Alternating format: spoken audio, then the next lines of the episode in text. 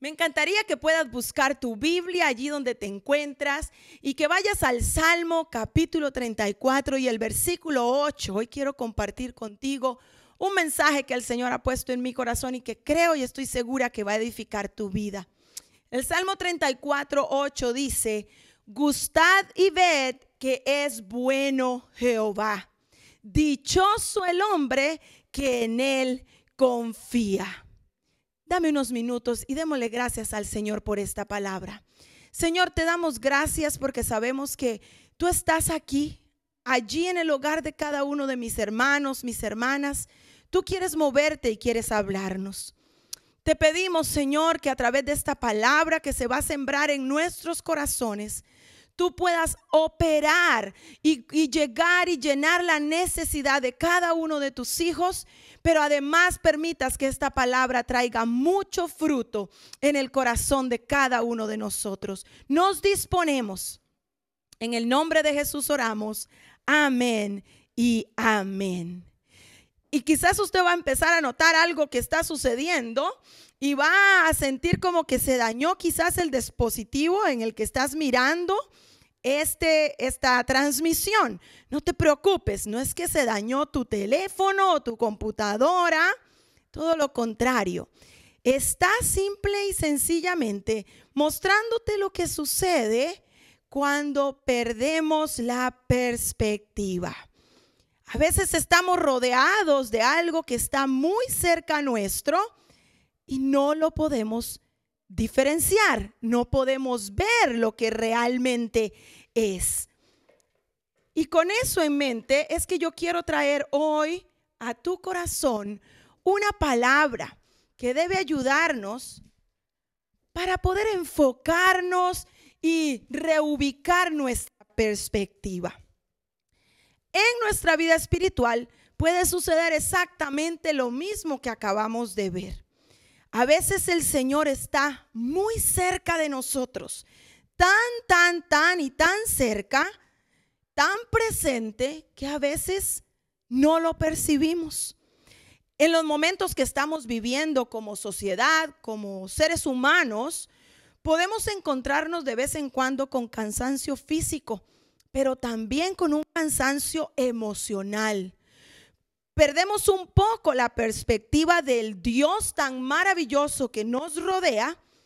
Y aunque tu vida espiritual esté más firme que nunca, aunque tú sabes en quién confías y aunque tu fe está sólida, como seres humanos que somos, podemos llegar a sentirnos solos, tristes, sobrecogidos por todas las circunstancias que nos rodean y hasta con temor. Ya que tienes allí tu Biblia, me encantaría que vayamos juntos al libro de Éxodo en el capítulo 2 y el versículo 15. Éxodo capítulo 2, versículo, capítulo 2, versículos 14 y 15. Tienes papel y lápiz, toma nota, que para que puedas leer todos estos capítulos y versículos de la Biblia más adelante y puedas recordar esta palabra que el Señor te está trayendo. Ya lo tienes. Éxodo 2.14 dice, y él respondió, ¿quién te ha puesto a ti por príncipe y juez sobre nosotros? ¿Piensas matarme como mataste al egipcio? Entonces Moisés tuvo miedo y dijo, ciertamente esto ha sido descubierto. Oyendo Faraón acerca de este hecho, procuró matar a Moisés, pero Moisés huyó de delante de Faraón y habitó en la tierra de Madián. Encontramos aquí a un hombre, a Moisés, uno que huye con miedo, con temor y se esconde en desesperación por cuidar su vida porque tenía temor de lo que estaba sucediendo a su alrededor. Y Moisés se queda escondido por muchos años. Este es un claro ejemplo de alguien que había perdido la perspectiva y ya no podía reconocer la presencia de Dios, la presencia de Jehová a su alrededor. Sin embargo, si lees un poquito más adelante en Éxodo capítulo 3 y el versículo 2, te vas a dar cuenta que el brazo de Jehová lo alcanza ahí a donde él se encontraba. Y a través de un arbusto que arde, una zarza que ardía y no se consumía, se le acerca para decirle, yo soy Jehová, no temas, yo voy contigo. Y además le hace una asignación muy especial a aquel hombre. Quizás tú y yo o allí donde estás tú sentadito, sentadita en esta mañana, tienes un temor en tu corazón y quizás internamente, de la forma que no se ve, has huido y te has escondido. Presta atención a la zarza que el Señor está encendiendo frente a tus ojos, porque te puedo asegurar una cosa, su presencia está ahí contigo. Mira lo que dice Génesis en el capítulo 21 y el, versículo 14. Génesis capítulo 21 y el versículo 14. Dice la palabra del Señor. Entonces Abraham se levantó muy de mañana y tomó pan y un odre de agua y lo dio a Agar, poniéndolo sobre su hombro y la entregó y le entregó el muchacho y la despidió. Y ella salió y anduvo errante por el, el desierto de Berseba. Y le faltó el agua del odre y echó al muchacho debajo de un arbusto y se fue. Y se sentó enfrente, a distancia de un tiro de arco, porque decía, no veré cuando el muchacho muera. Y cuando ella se sentó enfrente, el muchacho alzó su voz y lloró. Y oyó Dios la voz del muchacho y el ángel de Dios llamó a Agar desde el cielo y le dijo, ¿qué tienes Agar? No temas, porque Dios ha oído la voz del muchacho en donde está. Levántate, alza muchacho y sosténlo en tu mano, porque yo haré de él una gran nación. Y mire lo que dice el versículo 19. Entonces Dios le abrió los ojos y vio una fuente de agua y fue y llenó el odre de agua y dio de beber al muchacho. Aquí en este pasaje encontramos a una mujer que en medio del abandono y del dolor se sintió totalmente sola. Casi al desfallecer se aparta de lo que más amaba, de su hijo, porque no quería verlo morir ella también había perdido la perspectiva de la presencia de Dios. La Biblia dice que entonces el ángel de Jehová la visitó y le abrió los ojos para que pudiera ver la fuente de agua que necesitaba en aquel preciso momento. Si hoy tú te encuentras solo o te encuentras sola, y quizás te sientes ya sin fuerzas, emocionalmente hablando. Es mi oración en esta oportunidad.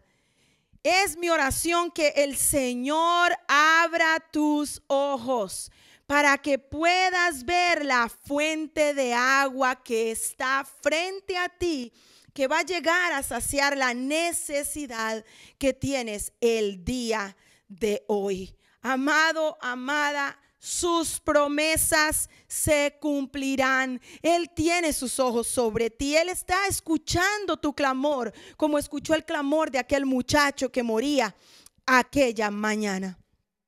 Finalmente quisiera que vayas al libro de Primera de Reyes, en el capítulo 19, Primera de Reyes, capítulo 19 y el versículo 4.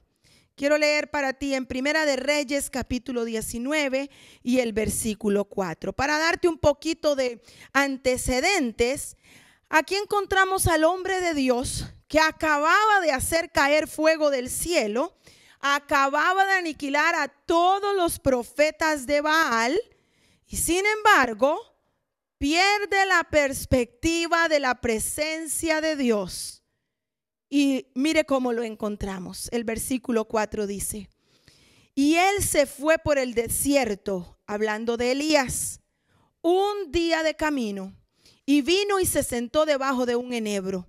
Y deseando morirse, dijo, basta ya, oh Jehová, quítame la vida, pues no soy yo mejor que mis padres. Y echándose debajo del enebro, se quedó dormido. Y he aquí luego el ángel le tocó y le dijo, levántate, come. Entonces él miró y he aquí a su cabecera una torta cocida sobre las ascuas y una vasija de agua, y comió y bebió y volvió a dormirse. Y el versículo 7 dice, y volviendo el ángel de Jehová la segunda vez, lo tocó diciendo, levántate y come, porque largo camino te resta.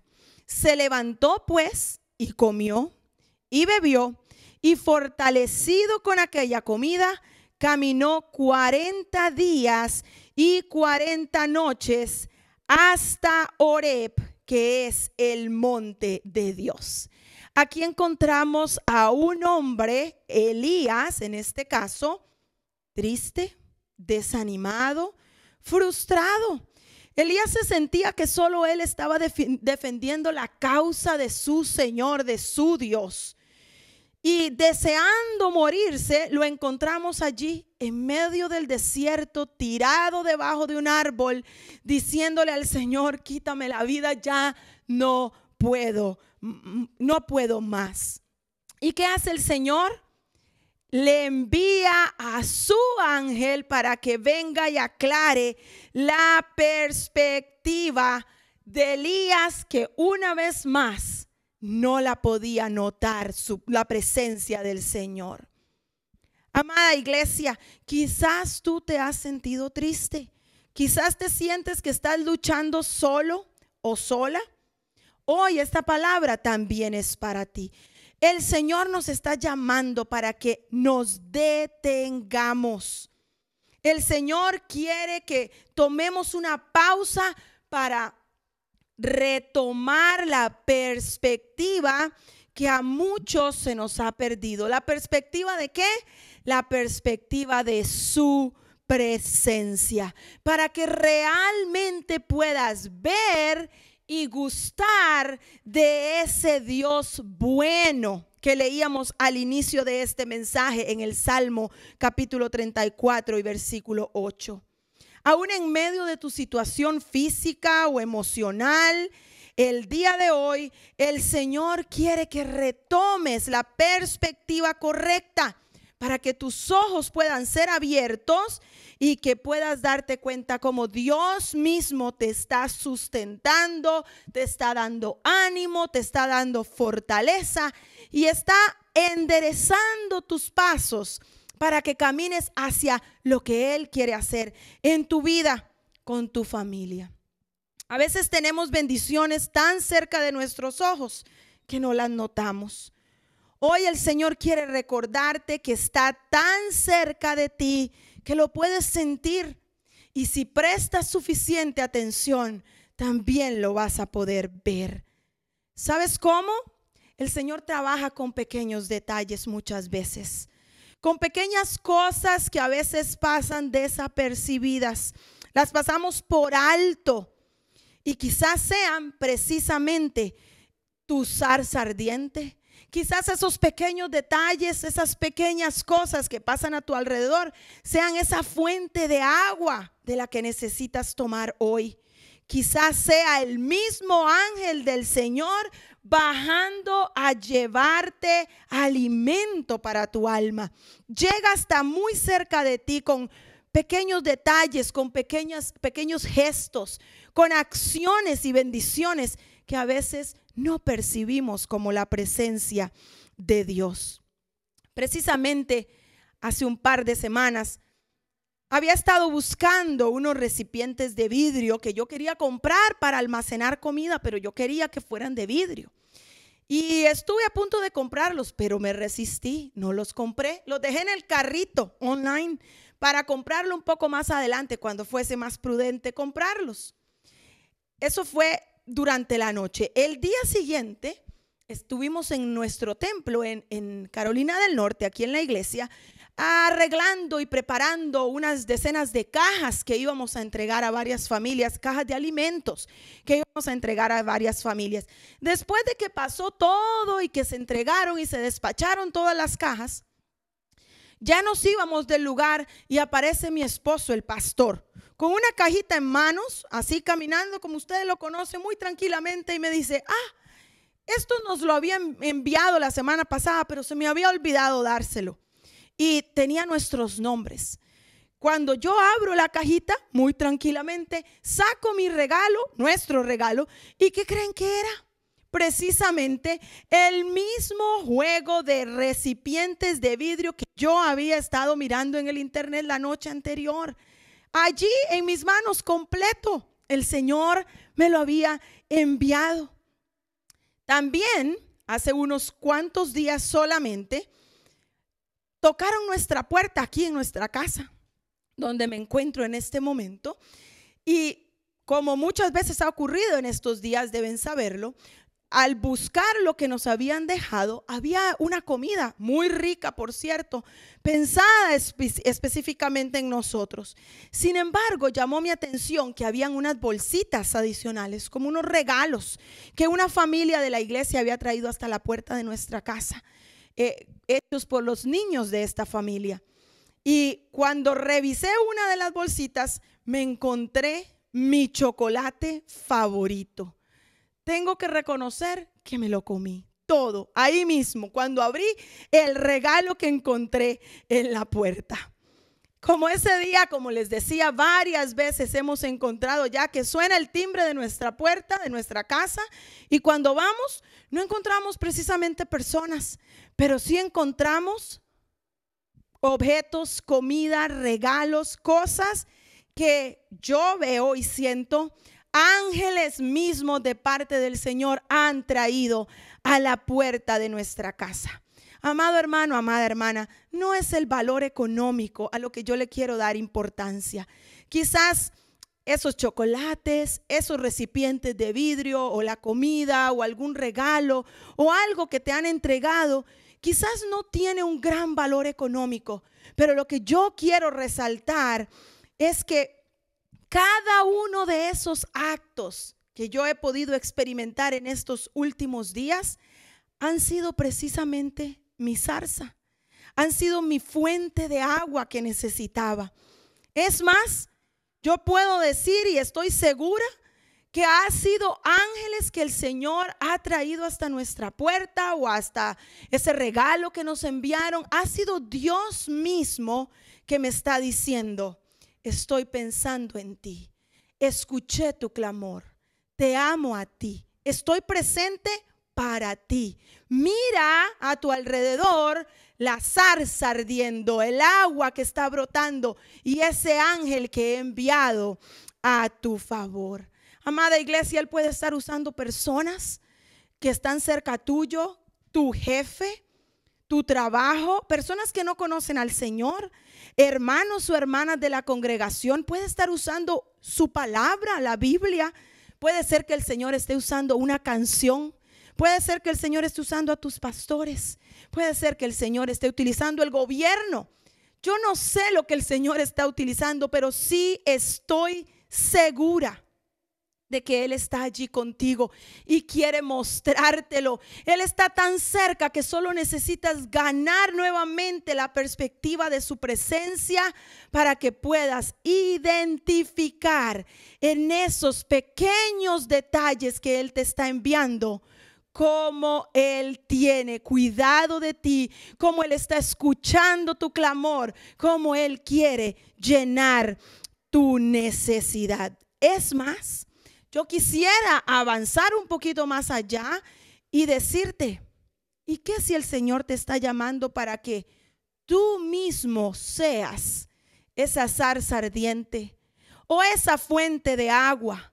o ese ángel que el Señor quiere utilizar para tocar la necesidad de otra persona. Quizás eres tú el que debes prestar atención a eso que el Señor pone en tu corazón para que toque la vida de alguien más que puede estar quebrantado, que puede estar triste o solo.